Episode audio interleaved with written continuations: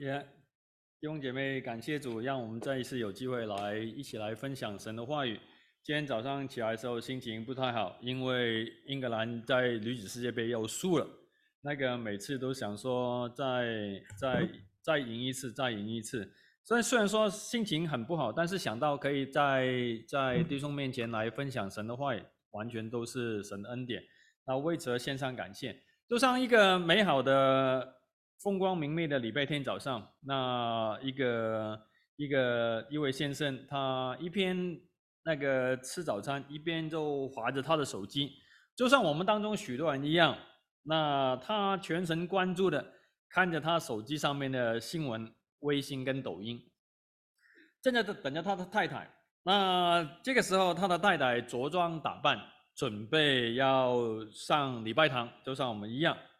他突然间走进厨房，问了一个全世界最艰辛、最需要用全力、全力的智慧来回答一个问题。他问他的老公说：“老公，这条裤子让我看起来胖吗？”虽然他只是随手问了一问，他其实也没有想要真正得到这个答案，但是他的先生。专注于他的手机上的内容，他也漫不经心的回答说：“不，亲爱的，是你的肚子让你看起来很胖。”可想而知，这个答案带给他极大的麻烦和痛苦。我们有多少次曾经也遇到相同的情况？你认为自己很聪明，也认为自己是对的。但你所说的，或是你所说的方式，却带给你非常大的麻烦和困困扰。那我相信，我们都曾经经历过这样的情况，而且我们也非常相信，我们都说过后来让我们非常后悔的话，甚至说我们一说出口，我们就已经后悔。有些话很容易从我们嘴巴就溜出来了，你知道，它会突然之间在你的脑海当中，你要很想很想马上把它说出来。尤其是到我们现在这把年纪，不马上说出来，就会马上忘记自己到底要说什么。所以说说也懊恼，不说也懊恼。那很多时候。如果我们知道没有经过大脑处理的，那么说出来的一定会出错，十之八九我们想都不想就说出来了，然后我们就必须承担非常大的后果。今天经文在雅各书的三章一到十二节，那我们来看看舌头或是语言所带来的影响力和破坏力。所以，我们从雅各的教导，让我们学习如何来管理我们的舌头，在教导、在与人对话的内容和方式上面，我们如何避免造成极大和极坏的影响？那我们打开我们圣经，我们翻到雅各书的第三章一到十二节，那请弟兄姐妹来听神的话语。雅各书的三章一到十二节。我的弟兄们，不要多人做师傅，因为晓得我们要受更重的判断。原来我们在许多事上都有缺失。若有人在话语上没有过失，他就是完全人，也能勒住自己的全身。我们若把竹环放在马嘴里，叫他顺服，就能调动他的全身。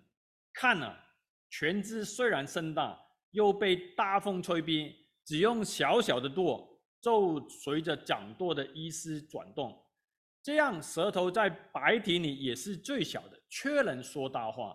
看呐、最小的火能点着最大的树林，舌头就是火，在我们白体中，舌头是个罪恶的世界，能互惠全身，也能把生命轮子点起来，并且是从地狱里点着的。各样的走兽、飞禽、昆虫、水族，本来都可以制服，已经也已经被制服了，唯独舌头没有人能制服，是不止时的恶物，满了害死人的毒气。我们用舌头送赞了为主为父的，又用舌头诅咒了照着神形象被造的人。颂赞和诅咒是从一个口里出来，我的弟兄们，皆是不应当的。泉源从一个眼里能发出甜苦两样的水吗？我的弟兄们，无花果树能生橄榄吗？葡萄树能结无花果吗？咸水里也不能发出甜水来。我们一起来祷告，亲爱的天父，我们来到面前，主，我们感谢赞美你，赐给我们你宝贵的话语。主，求你来帮助我们，让这些今天你赐给我们的经文成为我们的提醒，成为我们的警戒。主，我们也求你用你的炭火来烧你仆人的口，让我勒住我的舌头。我不该讲的，主，不要让这个讲台上面来玷污你的名字。保守带领我们，让我们有耳朵就应该听。感谢赞美主，奉靠我主基督得胜的名求，Amen。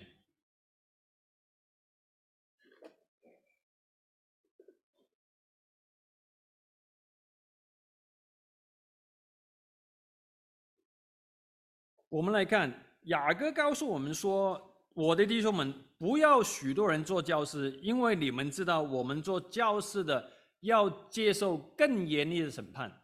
他这里告诉我们说，提醒我们说，雅各叫我们说，不要许多人做教师。教师就是传讲、教导神话语的人。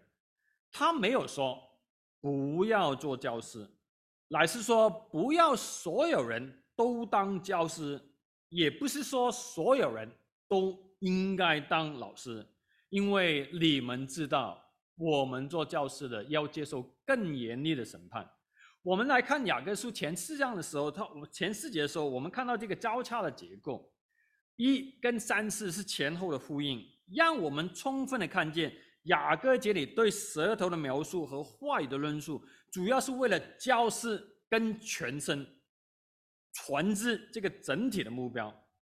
他告诉我们说，指的就是传道人跟我们。站在讲台上面这个圣职的重要性，后者指向我们的个人跟我们的教会的关系。所以雅各论舌头的第一点就告诉我们说，他的目的就是维持教会的圣职，维护教会的这个讲台和教会的秩序。当然，我们后来也知道说，他也是指的基督徒整体生命的重要性。我们看到中间的第二节，他提到就是说，这个中心思想就是说，主耶稣在地上的福音事工，也是用舌头，也是用教导来呼召他的门徒，并且他也是用舌头来建立传道人。但是魔鬼拆毁福音，就必须先攻击传道人，先攻击站在这个讲台上面。来牧养弟兄姐妹，这个牧师或是传道人，我们常常看到魔鬼攻击教会的最常见的一个谎言，就是捆绑基督徒来顺服世界掌权者，但是用舌头来攻击牧师、攻击传道人、攻击长老、攻击在这个圣圣坛上面传讲神话语的人，为此就是要混乱教会的次序。所以雅各在这里讲到舌头的意思，就是说他境界教会的所有人都成为教师，其中一个最重要的原因就是要保护这个讲台，会众们唇枪舌战来攻击牧师或是讲台，以致有一些弟兄姐妹说长道短的来骚扰这个会众。是基督教是教会内部塌陷的一个最重要的原因。感谢主，今天不是正传道，不是汤牧师来这里叫我当打手。其实我告诉你，当我们在站在这个讲台上面，你不知道这个站在这个讲台上面的人承受多大的压力。我讲完就走无所谓，你找我也可以找得到我，到 PCCO 来找我。但是当你来攻击正传道、汤长老或其他船长神话语的时候，你已经中了魔鬼撒旦的诡计。所以，我们知道，我们必须要成为基督的精兵，但是我们不见得每个人都能成为这个教师。但是，我们更重要的，这个来告诉我们另外一个反面的教导，就是说，魔鬼也是来教导我们，来来鼓动我们，来要求站在讲台上面的教师或是牧师来闭嘴。他用尽任何的方法，让传道人变成一个贪吃、懒做，或是只是讨人喜悦的哑巴狗。这也是教会衰败的其中一个原因。我们老祖宗常常来告诉我们、教导我们说，孟子说了一句话，《孟子琉璃篇》上面他说：“人之患在好为人师。”意思就是说，人最容易犯的毛病就是喜欢当别人的老师。他很少，他很少当自己的老师，他不想教导自己。却老是喜欢教导别人，因为他自觉当老师的话最容易自主。当人自主自满的时候，就不不精益求精，不求上进。所以孟子说有特的特定的时空背景，因为他不只是针对老师、教师这个职业来说，毕竟是人之患，只是好为人师。到底是好还是患呢？所以人之人之所患，在好为人师之前，好好想一想，到底是我们教导话语人不求上进，还是患在好为人师？很多时候，问题不只是在于好为人师，问题出于。好为人师还是好管闲事？教会潜在最大的问题，可能是太多好为人师的好管闲事者。雅各说：“我们都是人，都是罪人，我们都会犯错。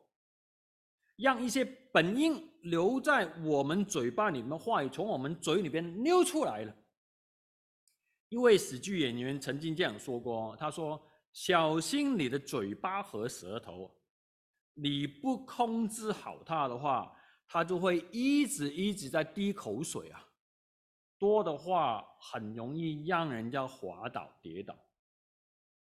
虽然说我们都知道我们不是一个完全人，虽然说我们会犯错，但是雅各教导我们，我们应该尽我们一切的努力来控制它。他说：“我们要努力追求做一个完全成熟的人，不能仅仅管住我们的舌头，还能控制着我们整个身体。”那你说，我就是喜欢当老师，我就是喜欢说教。那你知道十诫当中有一条说，十诫在出埃及记的二十章七节，有十诫有一条诫命。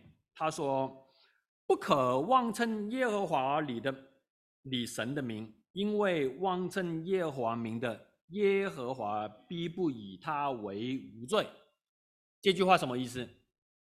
这句话什么意思？解释一下，是不是不可以随便乱说耶和华神的名字呢？是不是不能不尊重耶和华神的名字？是不是不能用耶和华神的名字在脏话里面呢？哦，我们常常不小心就露出来，就说哦，God，damn it，那是不是不行呢？啊，当然是可以接受这样子的解释，但是这句经文最重要的意思是指的是耶和华神没有说的，或是不是这样子说的。你就不要说是耶和华神说的。很多时候，我们让人家信主、接受福音，就跟他讲说：“哦，信主啊，信这个福音啊，让你婆媳关系变好啊，让你夫妻关更加的恩爱啊，儿女关系融洽啊。圣经哪里说的？那在这个时候，让我想到一个很讽刺的例子，可能你们大家都听过，一个信耶稣得水牛的例子，大家有没有听过？信耶稣得水牛啊，有一个小镇，可能在台湾，台湾爱打台风。一次台风过后，有一位农夫经过一个小镇的一家教堂，看见教堂外面挂着几个大字：“信耶稣得水牛。”啊，看到这几个大字，让农夫感到非常的压抑和惊喜。哇，真的那么好啊？啊，竟然信耶稣可以得到水牛，跟我有帮助，一定要去了。于是农夫进了教会，哇，他内心的聆听教会的讲道，连唱唱诗歌的时候，他也大声的来唱。啊，九十分钟过后了，所有敬拜程序一一完成，包括唱诗、祈祷、奉献，那。为什么还没到发放水牛这个环节呢？那于是农夫便前问询问牧师说：“哎，牧师，请问什么时候才有发放水牛这个环节啊？”牧师一听一头雾水，发放水牛这是什么一回事？那农夫就大家就去说说：“哎，教会外面不写着信耶稣得水牛吗？”啊，牧师看到微微一笑。他就说，接着解释跟他讲说，信耶稣其实不是得水牛，可能是台风的关系，把原本的永字上面的一点一画和圣字下面那个一画吹掉了。传道人传的福音是要让信耶稣得永生，不是信耶稣得水流。啊，基督徒都知道神的话语一点一画都不能废去。但是许多时候，我们出来传福音的时候，不知不觉也是让人家得水流而已吗？我们不是要人家得一些俗世的结果、俗世的满足，得一些物质上面的好处而已吗？不是吗？那我们传福音，叫人家信得永生，其实我们只让人家得水牛而已啊。你的信反映出你的行为。上个礼拜汤长老也说了。信心没有行为是死的，你的行为是反映你的，在你的交谈、在你的讨论、在你的分享、在你的沟通上面所用的言语和用词。上个礼拜汤长老讲完，信心与行为是没有那个，跟罗马书是没有冲突，但是听不听懂无所谓，到可能你到现在都明不明白那两个的差别，但是我告诉你一点，你可以很清楚的明白，神不会。枝上矛盾，他的话语，所以说我们都知道说，为什么，为什么神那么那么语重心长的告诉我们说，他的心意，他不能接受，也不愿意看到瞎子领瞎子的情况，尤其是对一些法利赛人的教导，他更加的不以为然。主耶稣甚至用几乎放弃的口吻。来对付他们，但是他却非常耐心的来教导那个最不经大脑说话的大弟子彼得。在马太福音的时候，主耶稣告诉我们说，任凭他们，他们是瞎子领瞎子的。彼得不明白，他说：“主耶稣啊，把这个比喻讲给我听。”耶稣说：“你们到如今还不明白吗？岂不知凡入口的？”是运到肚子里面，又落在茅厕里面吗？唯独出口的，是从心里面发出来，这才互惠人。因为从心里发出来的有恶毒、凶杀、奸淫、苟合、偷渡、妄证、毁毒、谤毒，这都是污秽人的。至于不洗手吃饭，哪是不污秽人的？那雅各在告诉我们说。在你口沫接拦、胡说一通之前，你要非常非常努力的、明确的知道这个教士职分的严肃性。他不仅仅是指假教师，他也在说那些无知、不及格、不预备、错误教导的教师。我可以告诉你。在我准备这篇讲道的时候，我回去听两个礼拜前真木的讲到跟汤长的讲道，都是因为我要配合来知道弟兄姐妹的需要，没有你们想象那么简单。但是记得记得一句话，在摩西五经上面，常常常常在摩西记载了一些典章跟律例的时候，他常常重复了一句话，这就是耶和华所说，这都是耶和华神所吩咐的。我告诉你，这句话常常刻在我的心板上面。我在准备讲这样的时候，我会想到，这是不是耶和华神要我说的？在我开口祷告之前，我说：“主啊，让我说你让我说的话。”牧师永远不能隐藏神让他说的话，因为这是沉重的责任，那不是那么轻易就能负担的。所以说，你随随便便批评你牧师、你长老的讲道的时候，你知道对他们有多大的伤害。但是我们要成为讲师，我们成为教师，就一定不能自疑，一定不能自大，一定不能自夸，一定不能自捧，必须要谨言慎行，按着耶和华神所吩咐的，顺服主的旨意，听从神的带领，因为离我的舌头。是一个永不止境的邪恶。接下来，雅各说：“他，你你你们好好的看看，雅各对于不控制你的舌头所带来的影响，他用了什么来形容？他用了动词，他用了名词，他用了形容词，他全部都用上，为了就是要告诉我们舌头的可怕。”目的就是要陈述那不控制舌头的重要性，点燃、污秽、消灭、制服、害死、佛、不义、邪恶、毒气，都是形容我们的舌头。经上提到的舌头所带来的灾难性后果，圣经上面直接找出或是关于舌头的描述，大概有二十几种邪恶的。伪诈的、说谎的、歪僻的、污秽的、弯曲的、苦毒的、使人生怒气的、狡猾的、愚昧的、毁谤的、谎来传语的、背后伤人的、亵渎的、口吐愚昧的、自夸的、唠叨的、抱怨的、咒骂的、争竞的、人淫荡的、卑劣的、散播谣言的、悄悄说传传神话的、夸大了舌头节等等，你有没有看到你自己的影子？难怪神把我们的舌头放在嘴里面、牙齿后面，像笼子一样，把它紧紧的锁起来，是有原因的。因为舌头就像星星之火一样，可以燎原，它可以用一点点的小火种，就把整个森林来烧毁。同样的一个字，同样的一句话，可以把你的夫妻关系、儿女关系、弟兄姐妹的关系、人际的关系，整个摧毁。火在火炉里面是安全的，能带给人温暖；火不受控制，就会带来灾难性的后果。同样的，舌头、嘴巴、言语也是一样。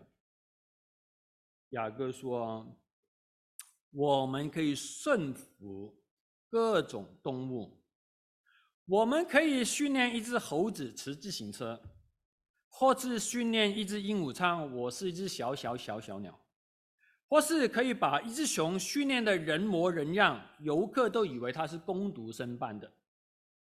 但是雅各说，没有人能顺服舌头，它是一种。”永不禁止的邪恶，充满致命的毒药。你注意看，雅各在这里不仅称舌头为邪恶，他称它为永不禁止的邪恶。换句话说，它就像一只被关在笼子的野兽一样，它随时随地迫不及待的要出去做伤天害理、害人的事情。所以。在诗篇的六十诗篇，我们看到犹太的拉比形容舌头为利剑，他把舌舌头形容为剑而不是刀。因为剑可以在远距离来杀人，舌头的致命性就是可以从任何的地方杀害人。舌头是致命的利剑。实际上，有人也说过，我们每个人都带着隐藏的武器，只要开口，就能显明这武器的威力。赞不赞成？金庸也知道舌头、嘴巴是一种可以杀人的利器。对不起，你都让你知道我是金庸迷。上个上次来讲到也是讲金庸，这次讲到也是讲金庸。他的小说《神雕侠侣》里面记载了一个人，叫做裘千尺，有没有金庸迷的？有没有？啊，来，感谢主。哎，来来来，不不感谢主。虽然手足残废，但是他也可以杀人于无形之中，对不对？大家知道，因为他没有手没有脚，敌人就松于防范了，对不对？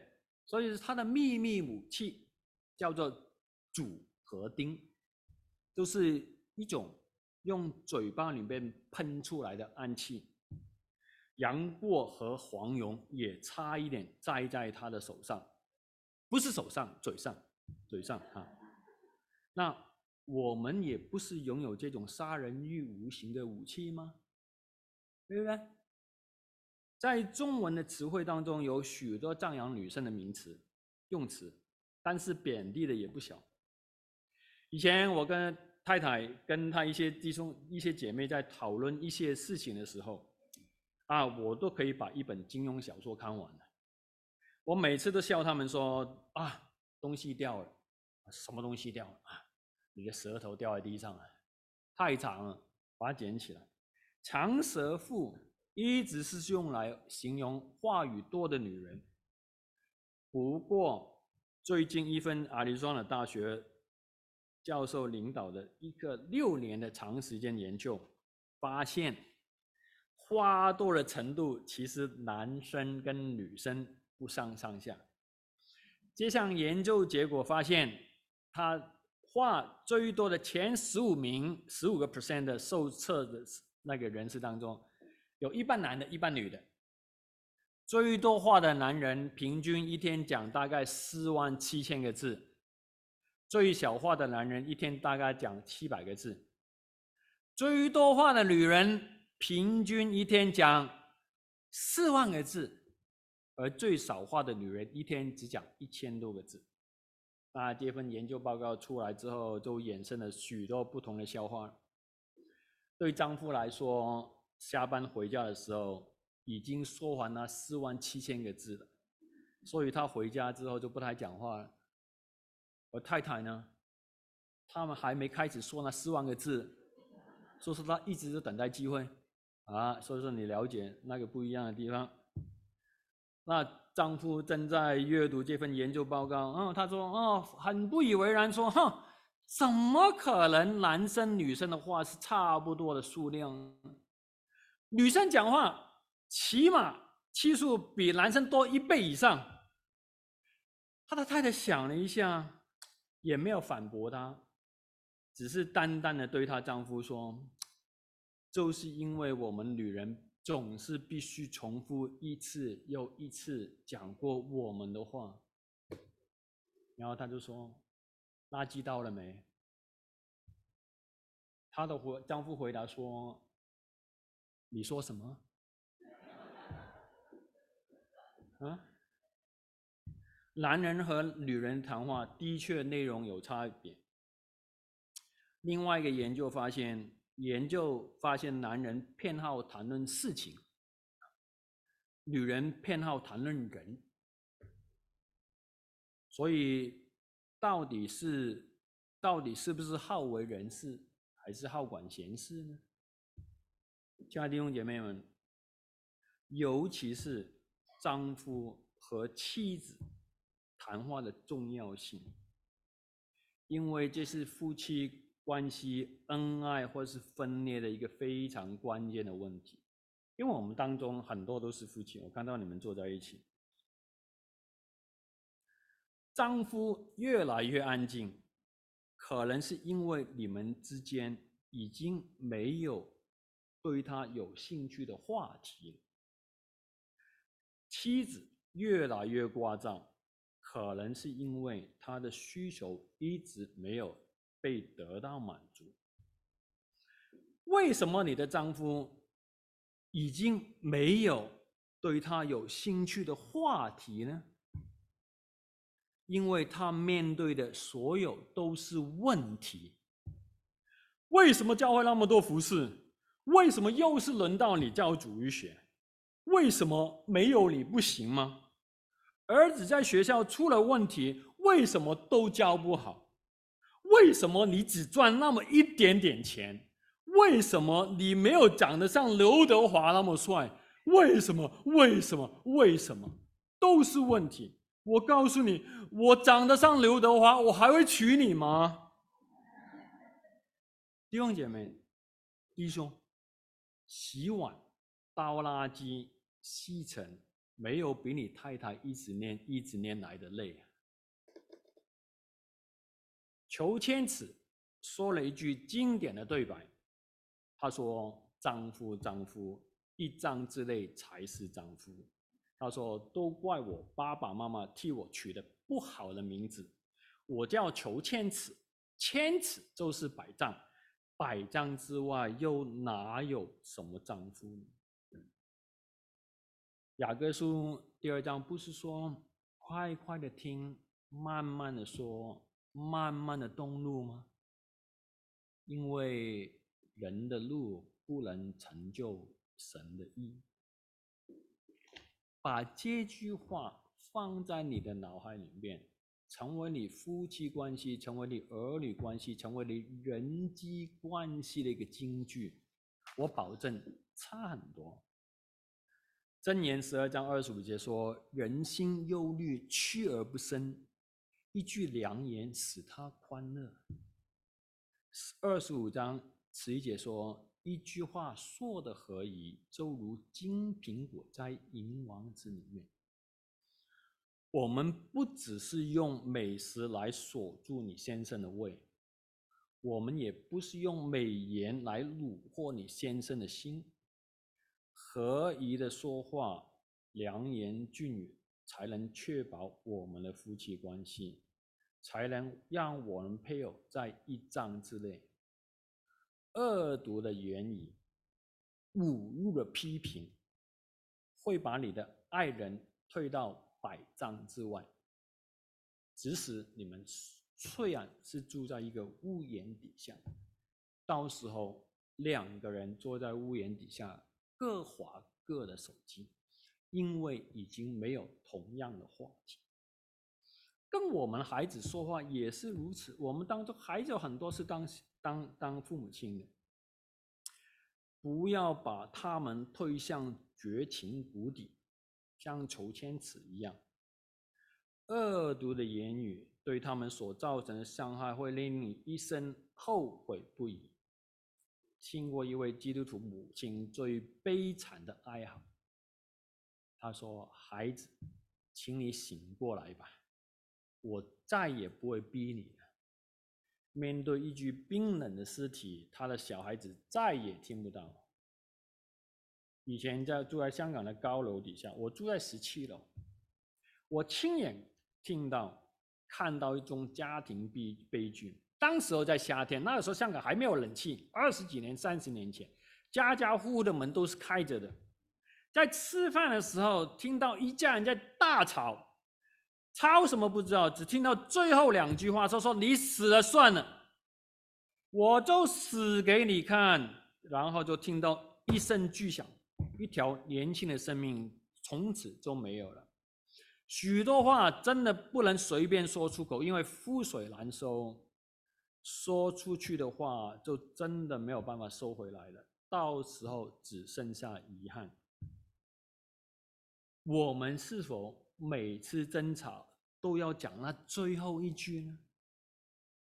不讲到最后一句就输了吗？赢了一场舍战，赔上了一场血战。赢得了一次争吵，输掉了整个婚姻；赢得了一次政治政策的争论，毁坏了整个教会，值得吗？我们每天的确说很多话，有人算过，我们平均加起来差不多一本五十四页的书那么多，一天，一年说起来，，GQ 可以成写成六万六千八百页的书。你会觉得非常吃惊。如果你是一个正常人的话，你人生当中五分之一的时间都在说话。问问看自己，其中有多少是容神一人栽培建造的？记得小时候去看医生，医生说的第一句话就是说：“怎么样？让我看看你的舌头。”雅各说的是同样一件事情，让我看看你的舌头。医生看你的舌头，就可能知道你一些身体上的毛病。护士把温度计放在你舌头下方，就可以知道你的体温。雅各说，你的舌头本身就是你属灵的温度计。我们嘴巴最能表明人堕落到什么样子的程度。我们可能已经发烧烧到一百零五度了，我们都不知道。什么意思？舌头是一个吹牛大王，能说大话。为什么？因为舌头的举动大事，舌头的确非常有能力，以自己强大的控制力而感到自豪，因为他真的能做出非常多的事情。舌头是一个强大的器官，可以摧毁人。摧毁战争，摧毁关系，瓦解婚姻。舌头可以摧毁家庭和国家，舌头可以引发谋杀战争。另外，舌头也非常建造者的能力，舌头也可以激发爱、热情、鼓励、安慰、和平、喜乐。舌头真的非常非常有能力。如果我们能控制好，如果我们可以。好好控制我们的舌头，我们就可以控制我们其他身体的方面。所以雅各说：“注意你的言语，你的言语不是源于真实的信心吗？我们不是要我们的信心与我们的行为相称吗？舌头就是你行为与星星相称。”的一个表征，舌头能把人送上天堂，也能把人赶下地狱。所以说，我们的舌头是必须来颂赞我们的主。而且你说，我们用我们的舌头颂赞我们的主，我们的天赋，又用舌头诅咒照着神形象被造的人。送葬和诅咒从同一个口出来，我的弟兄们，这是不应该的。泉源能出从一个出口发出甜苦两样的水吗？我的弟兄们，无花果树能生橄榄吗？葡萄树能结无花果吗？咸水也不能流出甜水来。今天我们坐在这里，同声赞美我们的主。昨天晚上或今天早上谈话内容是什么？说闲话、八卦。撒谎的那张嘴，刚刚才用来颂赞、唱诗、赞美主。如果你们昨天有人闲聊、撒谎，我不知道，我只是举用一个例子而已。你们也不需要对号入座。换句来话来说，我不是在说你。假如说我在说你，也不是我的错，因为下礼拜不是我讲道，你去骂那个真牧师跟汤长老。但是雅各指出，舌头是一个非常大的骗子。一方面，它可以传播各种的流言和诽谤，然后可以轻轻松松说赞美主、赞美主。赞美和诅咒都是出于同一张嘴。雅各说：“弟兄们，这是不应该的。泉水不是不能同时提供淡水和咸水。”无花果树也不能结出橄榄树，葡萄树也不能结出无花果。雅各用这些大自然的教训来提醒我们：我们的言语也应该保持一致。他确实来提醒我们说，我们在我们的生活当中必须要承担这个任务。雅各告诉我们说，无论是我们在教会，我们在家里面，我们在学校，还是在办公室里面，我们的言语都应该是一致的。假如我们的同事现在走进这个门，我们当中有人会感到忐忑不安的。你和你太太今天有没有坐在一起敬拜？没有，是为什么？是不是今天早上出门之前闹矛盾呢？是不是你心不在焉的跟他说，是你的肚子让你看起来胖？我们很多时候话说出来感到内疚，真正的问题就是因为我们在属灵层面上面不成熟。我们需要的是在我们生活当中各个层面保持一致，尤其是在我们的谈话当中。所以，为什么神创造人类有两只眼睛、两只耳朵、两只手、两只脚，却只有一个嘴巴、一根舌头？因为主希望我们多看、多听、多做、多走，少说话。看神国的需要，听别人的需求，做主的工，多走一里路。少说不造就人的话。以赛亚书提醒我们说：“主耶稣，主耶和华赐给我受教的舌头，使我知道怎么样去用语言来扶助疲乏的人。主每日早晨提醒，提醒我的耳朵，使我能听，像受教者一样。”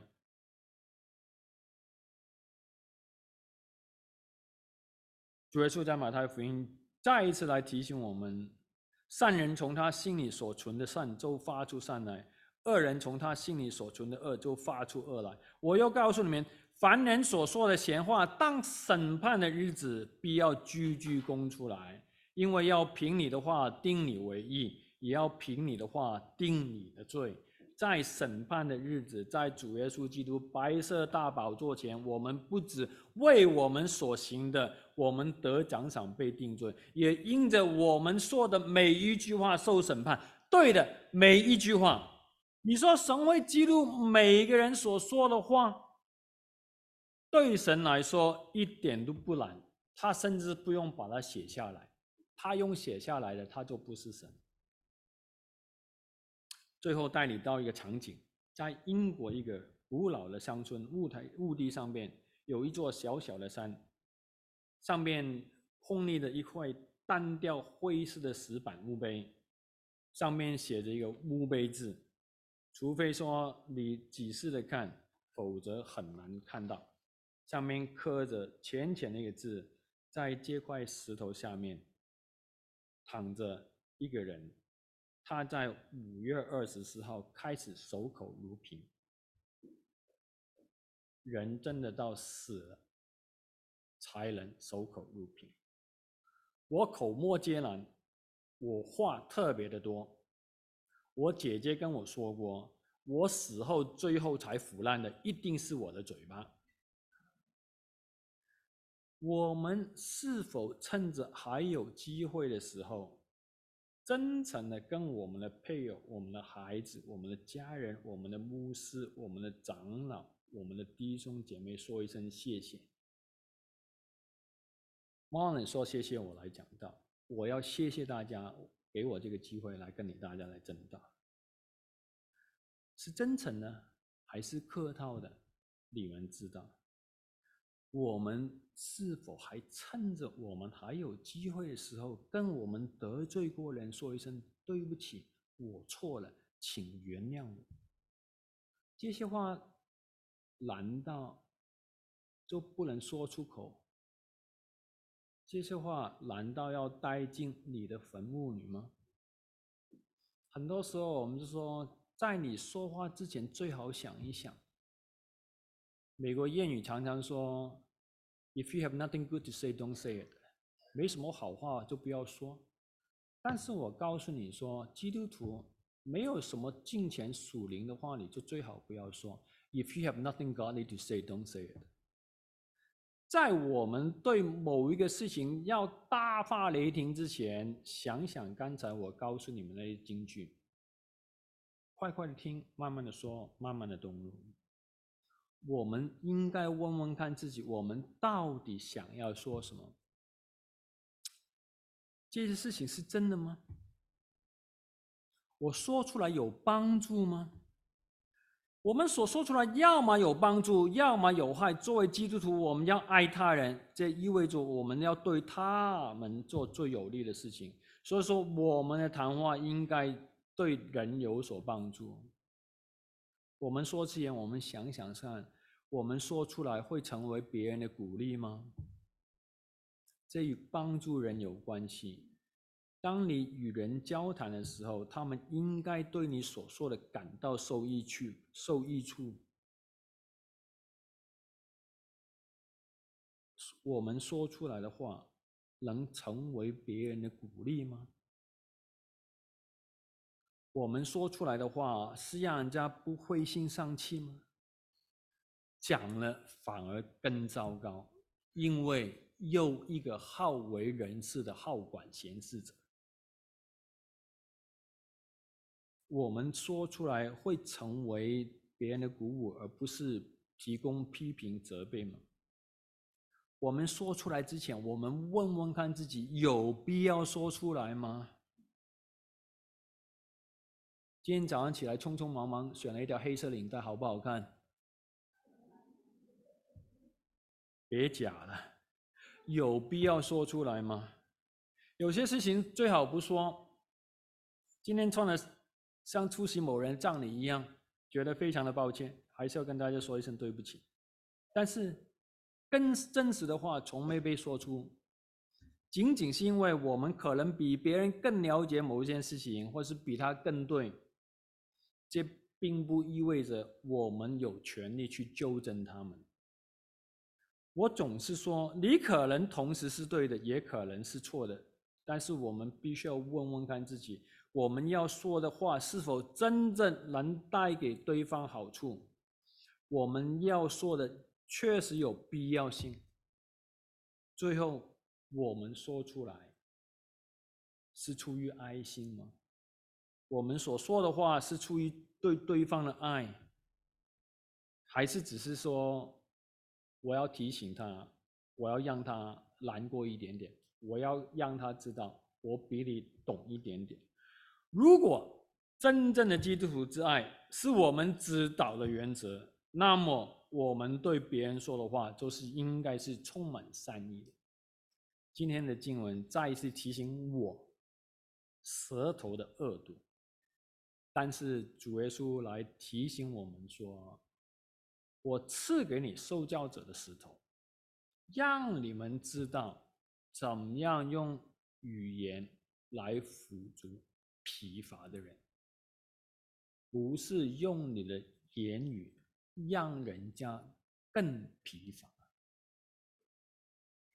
因为凭你的话定你为义，也凭你的话定你为罪。我们一起来祷告。夏天父，我们来到面前，主，我们感谢你，我们赞美你，再一次借着你的话语来提醒我们，主，我们在。我们的话语上面有荣耀神，来成为别人的祝福，成为别人的帮助吗？提醒我们，让我们快快的听，慢慢的说，慢慢的动怒，因为人的路不能成就神的意。主，因为你是唯一公义的神，帮助我们，带领我们，紧紧勒住我们的舌头，让我们在我们的行为。让我们在我们的语言，让我们的舌头上面来印证我们对你的信心。感谢赞美主，奉靠我主基督得胜的名求，阿门。